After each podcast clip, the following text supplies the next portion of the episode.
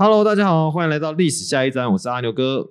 Hello，大家好，我们又见面了，我是小刘老师。那最近发生的事情，我觉得最重大的可能就是上个月的台南的杀警案了吧。因为这样的议题其实好像点醒了不少人吼。对于这次的杀警案嘛，是不是要真的执行死刑？其实分成了两派攻防啊。嗯，没错，而且其实台湾人吼好像有一种习惯叫做今天公祭，明天忘记。嘿，其实全世界的人也差不多都是这样子啊，也不是只有台湾人。但是啊，小柳老师，你有没有看过先前台湾公司曾经播出的《我们与恶的距离》啊？嗯，我有看过哦。我记得里面饰演律师的吴康仁曾经对里面的角色讲过，他对死刑犯的看法是，他杀了人就应该死，但是不是代表要民主和法治一起陪葬。这句话我印象很深刻。嗯，没错，这的确是我们真正在意，而且是需要讨论的议题。那小柳老师针对今天的题目，有没有做什么样的准备啊？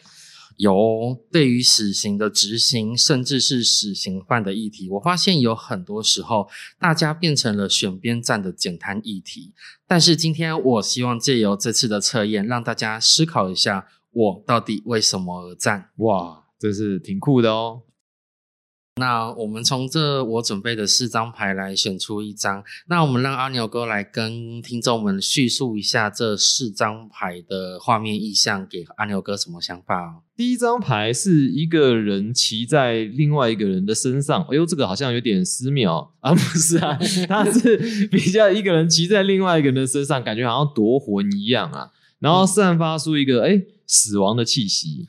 然后第二张牌其实就是五个人吧，抬了一个好像棺木的东西，走在那个死婴的幽谷里面，然后那棺木好像还会发光这样子。第三个就是一个人跪在河边，然后月亮刚西沉下来，不知道日出还是月亮沉下来这样子，然后一个枯树跟一在河岸边比较落寞的感觉，那阿牛哥，我们看到第三张牌，河岸边有人在跳舞。有人在跳舞，哇，这个解析度太差了，看不到。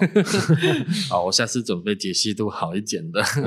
那我们第四张牌，阿牛哥怎么看呢？第四张牌好像是一个人在抚摸一条龙，然后那一条龙跟那个人的关系好像挺亲密的，然后另外一个女生在后面都羡慕嫉妒恨这样子。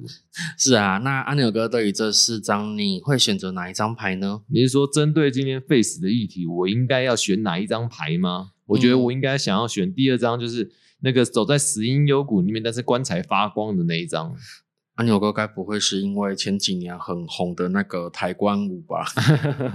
好，那我就来先为大家来解释第一张牌。来选择这张牌的你，你了解自己的方法，往往是透过别人的眼光来了解的。所以，当你知道你是个什么样的人的时候，这个都已经是从别人的口中说出来的自己了。嗯，那其实对你来讲的话，最真实的自己在前面会包装的一种称为叫做眼光的东西，哎，也就是代表说，哎，你的表面、你的面相其实是别人叙述口中的你，而不是真正的你。所以，对于认识你自己，需要很大的勇气，而这样的勇气，就是你必须要跳过别人的目光，勇敢去展现自己，认识自己。嗯，所以对这样的你呢，呃，要对自己好一点，才是开始认识自己的第一步。你常常对那些在乎你的人好，然而这些好，你有没有对自己做过呢？其实对你来说，你要做的就是对自己好一点。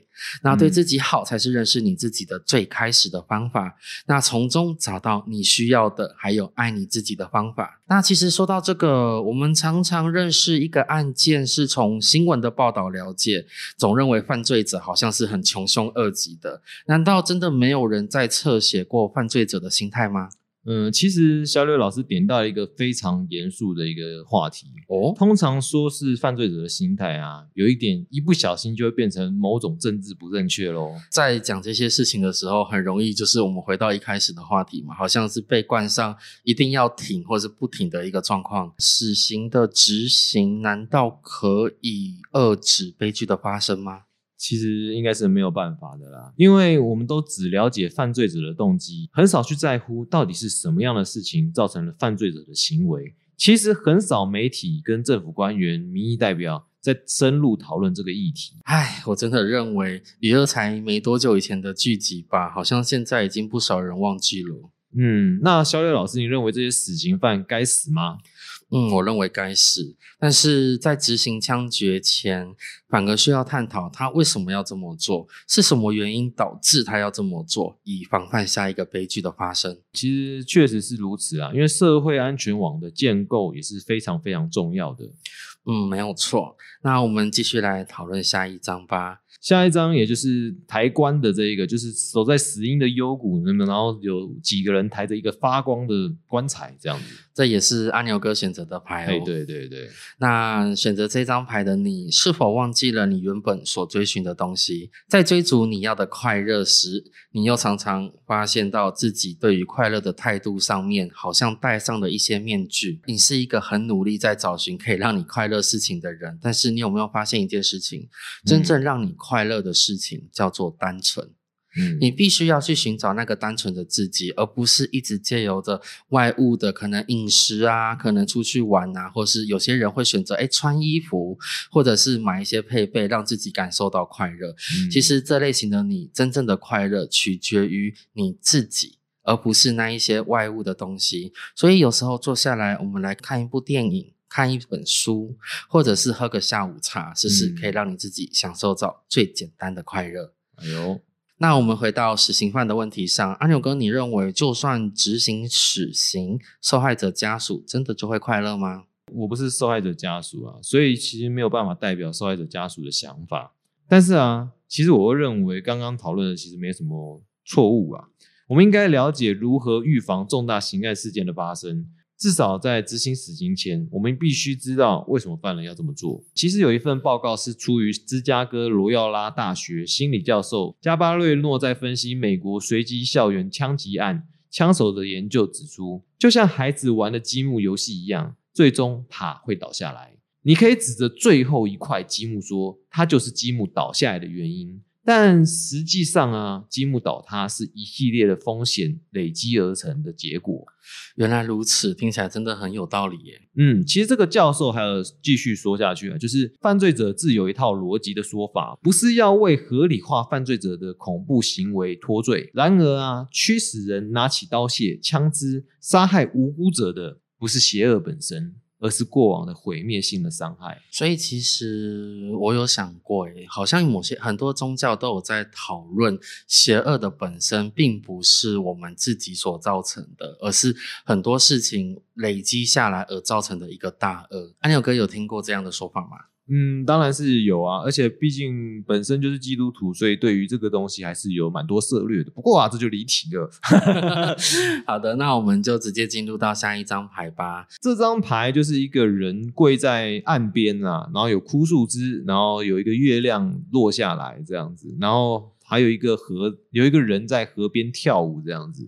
好的，选择到这张牌的你，在谈谈爱自己之前，是否已经把那些过去给绊倒了呢？然而，你有没有回头看看自己那些难关，以前曾经遇到的挫折，是不是也走过来了？所以，其实对选择这张牌的你，过去一路走过来，算是跌跌撞撞的。你总会认为自己好像是一个不幸的人。然而，其实对我们来讲吧，幸运跟不幸又是一体两面。也许那些过去狠狠打击了你，但是你看看你现在，不也是很努力的走了过来吗？那这到底是幸运还是不幸呢？也是，也是。所以，其实对你来说的话，我们应该去理解到。我们有那个能力可以处理了这些难关，从这些悲伤的过去或是悲伤的状况中走出来。你是一个其实有资格拥有正向正面情绪的人。不要因为自己过去遇到的那些问题而让你自己停下了脚步哦。那当你真的解决了问题或是处理好了这些麻烦，也可以犒赏自己一下。我们出去玩，出去走走，让自己得到这样不错的犒赏。那说到这里，对于犯罪者的心态，阿牛哥，你又有什么想法呢？讲到这个啊，我们还是一样回归纸本好了。日本京都同志社大学商学院经济教授冰巨子对重大刑案者研究内容说过啊，这些人首先会撤离社交活动，然后对周遭世界做出暴力行为。他们对未来有浓浓的不确定感、恐惧、沮丧，而且啊孤立无援，种种的因素导致了暴力跟绝望的循环。如果当我们这个社会不公平的问题深化，贫富的差距扩大，社会的压力似乎有增无减的情况下，社会吹捧称赞赢家，然后把失业跟贫穷还有其他重大缺陷归咎于失败者本身的缺陷的话，社会底层的那一群人就像是会面对死胡同一样，永远无法脱离现况。那在社会机制当中啊，他们是疏离的那一群人，在政治的领域里面。他们无法掌握大声公，让在位者听到他们的声音。这样子听起来好像是真的需要去注重这一些人的情况，以确保我们未来不会再有悲剧发生呢。其实是的，因为社会安全网的建构是相当的重要，而且我们把这些问题重视的话，其实才会让整个社会趋于比较和平，还有就是有秩序的那个状态。这对于大家都是非常好的啦，而而不是感觉只是在帮他们。其实我们不是在帮他们，而是我们在建构我们的社会安全网。自己的想法是这样了。没错，那阿牛哥，我们来进到最后一张牌吧。那这一张牌，阿牛哥您的感觉是什么？呃，这张牌其实就是一个人抱着一条龙，然后表情好像有点猥亵啊。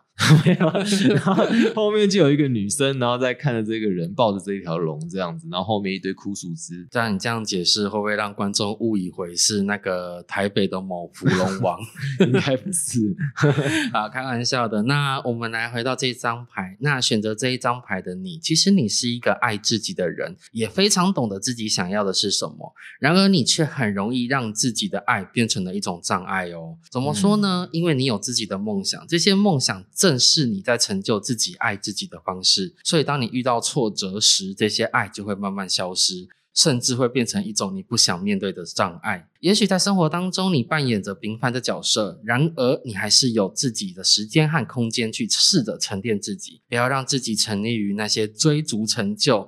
因为成不成功对人来讲已经不重要了，因为过程正是在建筑你自己该有的样子。没有追不完的梦，只有建不出不完的自己哦。嗯，那其实我们今天谈了很多，到底死刑的存废是否重要啊？其实也这个也不太重要啦，因为刑法本来就有贺主性，那减少悲剧的发生嘛。真正让悲剧不再发生，应该才是大家要回归的重点，而不是死跟不死啊。自己的想法是这样。嗯，没错，我也这么认为。因为其实我们要试着把这一些问题，或者是把这些犯罪者他们的心态了解了，才可以从社会安全网，甚至我认为应该也是可以从教育开始做起，让民众真正认识到说，哎，其实这样的行为可能或是这样的心态，我们可以借由一些。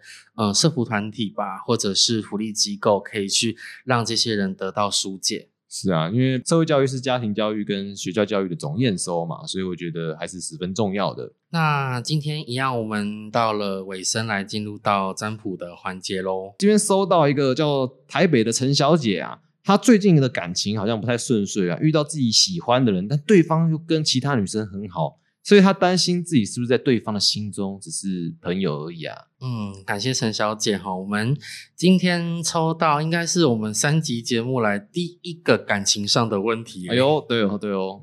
那说到感情的部分，其实感情所造成的原因有非常多。那看起来陈小姐她在意的是这一个人对她是不是有真正感情上的好感。说到这里，安友哥有没有什么感情上的问题啊？感情上好像没什么问题，因为我一直都都是问题啊，所以所以阿牛哥本身就是问题喽。对啊对啊，那我来代替月亮 哦，没有开玩笑的。那我们陈小姐的部分，我来帮陈小姐抽了三张牌。那第一张牌我们抽到的是圣杯二的正位。从牌面上看起来，陈小姐跟这位友人的认识状况好像还不错诶，它是一个不错的环境，不错的场合。对，而且双方之间好像一开始都有彼此来电的感觉，所以，哎，这段关系从刚开始认识到现在，对你来讲是一个有蛮不错的经历跟经验，而且对方好像跟你也蛮投合的哦，双方之间的话题跟聊天的内容都好像彼此之间都认识很久的朋友一样，这么好。对，可是现在出现了权杖五的正位，回到牌面上来看，就代表你的问题里面好像对方不止只有你这一位。好友在互动，那当然权杖五，我们看到它基本的牌型上是有五个人各拿着一支权杖，好像彼此在吵架，但是彼此都没有伤害哦，那么特别啊。没错，所以它其实也代表着是说，诶，这位对象或者这位朋友，他周遭的确有很多跟他互动的不错的人哦。你说对方到底有没有真正投注出情感？我这边其实只能画上一个问号，因为他也相对代表目前这个人对你的态度上面，可能也还没有完全投注情感。哦所以小刘老师在这里先给你建议，好好先做个朋友，我们再互动看看。看来到今年的现在是九月份嘛，对，那我们到今年的年底，大概十二月以后，我们再来考虑这个对象是不是可以继续发展。哎，我发现好像有一个规律，是不是啊？是不是都是三个月三个月一测啊？呃，其实这是要看我们抽出来的牌型去判断。那其实哦最常听到的塔罗牌是测三个月，但是以我们的牌型判断，最后一张牌才是真正的未来的关键结果。哦这张牌出现了权杖三的正位，那权杖三正位，我们是往后推三个月，会发现到其实三个月后，尤其到年底，那陈小姐你周遭会有不错的桃花出现。哎呦，对啊，不如让自己多几个选项，多几个抉择让自己。逍遥老师本人啊？哎这样子讲太过分喽，搞不好是阿牛哥、哦。啊，开玩笑的。其实它也代表说有新的选项出现，所以其实陈小姐可以再等等看，那多一点选项，你才可以知道谁比较好，因为有了比较，才会有不错的结果，才会有对你来讲好的方向哦。呃，目前除了这一点之外，我们还有什么要讨论的吗，牛哥？哎，那每次都是我分享近况，要不要说说看你的想法啊？嗯，应该是想知道我最近过得怎么样嘛？对对对对对，那其实看最你的隐私。啊，我的隐私吗？那这样我有点害怕，毛毛的。我其实目前有在关注一些所谓的街友的议题，因为哦我有发现到在一些城市，街友好像一直没有办法获得重视、欸。你对对对那个阿牛哥有没有这个想法？街友的议题其实我也有蛮多想法的啦，因为之前也有特别去讨论万华街有，然后有跟那边的明代也聊过一些事情，然后想说怎么解决这些事情，亲身投入这样子。其实我觉得这个是社会安全网的一部分。假设如果把这个东西真正解决的话，不只会让整个社社会安全网更为强韧。小孩子啊，父母亲啊，不敢走的地方，让他们能够安心的用路啦。其实我觉得这是一个很重要的议题。而且其实我也认为，街友也是人，他应该也有他自己该有的权益。